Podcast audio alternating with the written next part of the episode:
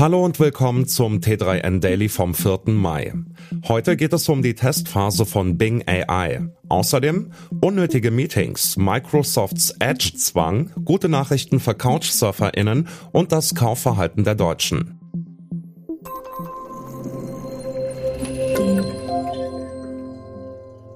Microsoft startet mit seiner Suchmaschinen-KI Bing AI in eine Open Preview Phase.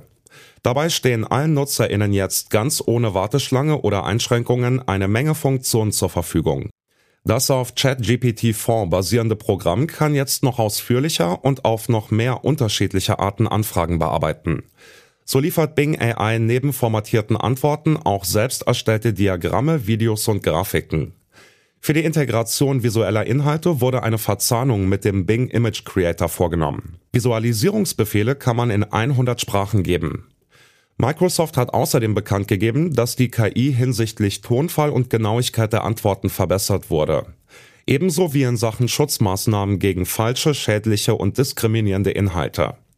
Durch verschiedene Plugins soll Bing AI künftig auch EntwicklerInnen bei ihrer Arbeit unterstützen. Es gibt wohl nur wenige Menschen, die ihre Zeit gerne in Meetings verbringen. Oft wird man das stechende Gefühl nicht los, dass schon lange alles gesagt ist und man seine Zeit deutlich sinnvoller nutzen könnte. Gründergenie Steve Jobs hatte dieses Phänomen wohl schon vor fast 40 Jahren erkannt und deshalb für seine MitarbeiterInnen beim IT-Unternehmen Next einen meetingfreien Donnerstag eingeführt. Der inzwischen verstorbene Jobs nannte in einem Memo die beiden größten Produktivitätskiller für Talente andere erst von der Richtigkeit ihrer Ideen überzeugen zu müssen und zum Zweiten das Unterweisen von Kollegen in Aufgaben, die sie im Zweifelsfall selbst besser erledigen könnten. Beides ist sehr oft Inhalt von Meetings. Jobs setzte deshalb auf ein ausreichendes Maß an ungestörter Einzelarbeit. Tatsächlich sind große Unternehmen wie Amazon, Tesla oder Spotify gerade dabei, ihre Meetingkultur zu überdenken und neu zu strukturieren. Durch ein paar Neuerungen in Windows 11 will Microsoft AnwenderInnen dazu zwingen, Links in Teams und Outlook mit dem Edge-Browser zu öffnen. Der gewählte Standardbrowser wird dabei ignoriert. Das geht aus Nachrichten hervor, die Reddit-UserInnen im Microsoft 365 Admin Center gefunden und anschließend geteilt haben. Wer künftig einen Link in Outlook oder Teams anklickt, öffnet damit ein Fenster im Edge-Browser, das parallel zur ursprünglichen E-Mail oder Nachricht angezeigt wird. Microsoft umgeht damit bewusst die Einstellungen der AnwenderInnen, um das eigene Softwareprodukt zu pushen. Ein Sprecher des Unternehmens rechtfertigt das mit vereinfachter Nutzung und besserer Übersichtlichkeit für UserInnen. Außerdem könne die Zwei-Fenster-Funktion in den Einstellungen auch wieder deaktiviert werden. Das Unterkunftsportal Airbnb bietet ab nächster Woche ein neues Angebot. Mit der Rooms-Option können Alleinreisende oder Paare für durchschnittlich 60 Euro pro Nacht in Privaträumen unterkommen. Ziel dabei ist es nicht nur, günstig und unkompliziert ein Dach über dem Kopf zu finden, sondern vor allem auch eine Verbindung zu Einheimischen herzustellen. Ähnlich wie bei der Couchsurfer-App sollen die GastgeberInnen den Reisenden ihre eigene Perspektive auf die Stadt oder den Urlaubsort eröffnen.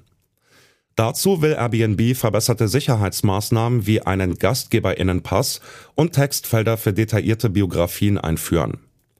Bereits mehr als eine Million Zimmer soll die neue Kategorie Rooms haben. Als weitere Neuerung soll es für Airbnb-NutzerInnen jetzt in allen Unterkünften leichter sein, bei einer Buchung den Endpreis zu erkennen. Der wurde bislang oft durch hohe Reinigungsgebühren verschleiert, die am Ende noch draufkamen. Aus einer Umfrage des Preisvergleichsportals Idealo geht hervor, wie die Deutschen auf das stark gestiegene Preisniveau durch die Inflation reagieren. 2000 Verbraucherinnen wurden dabei zu ihrem Sparverhalten befragt.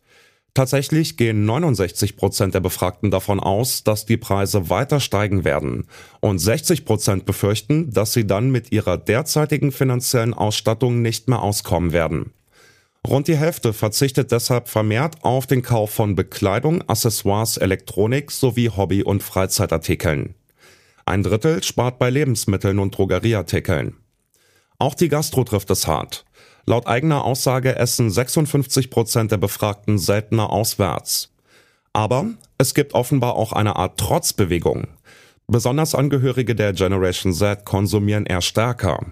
Grund dafür ist wohl, dass viele ihr Geld nutzen wollen, solange es noch einen Wert hat und der Gedanke dominiert, dass Sparen sich ohnehin nicht lohnt.